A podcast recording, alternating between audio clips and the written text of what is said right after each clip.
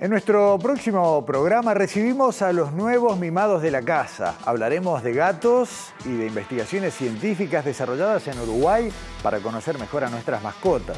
También tendremos ciencia en el Parque Rodó, fabricación nacional de lentes de contacto y las últimas investigaciones sobre cianobacterias en el Río de la Plata y su relación con el anunciado Proyecto Neptuno.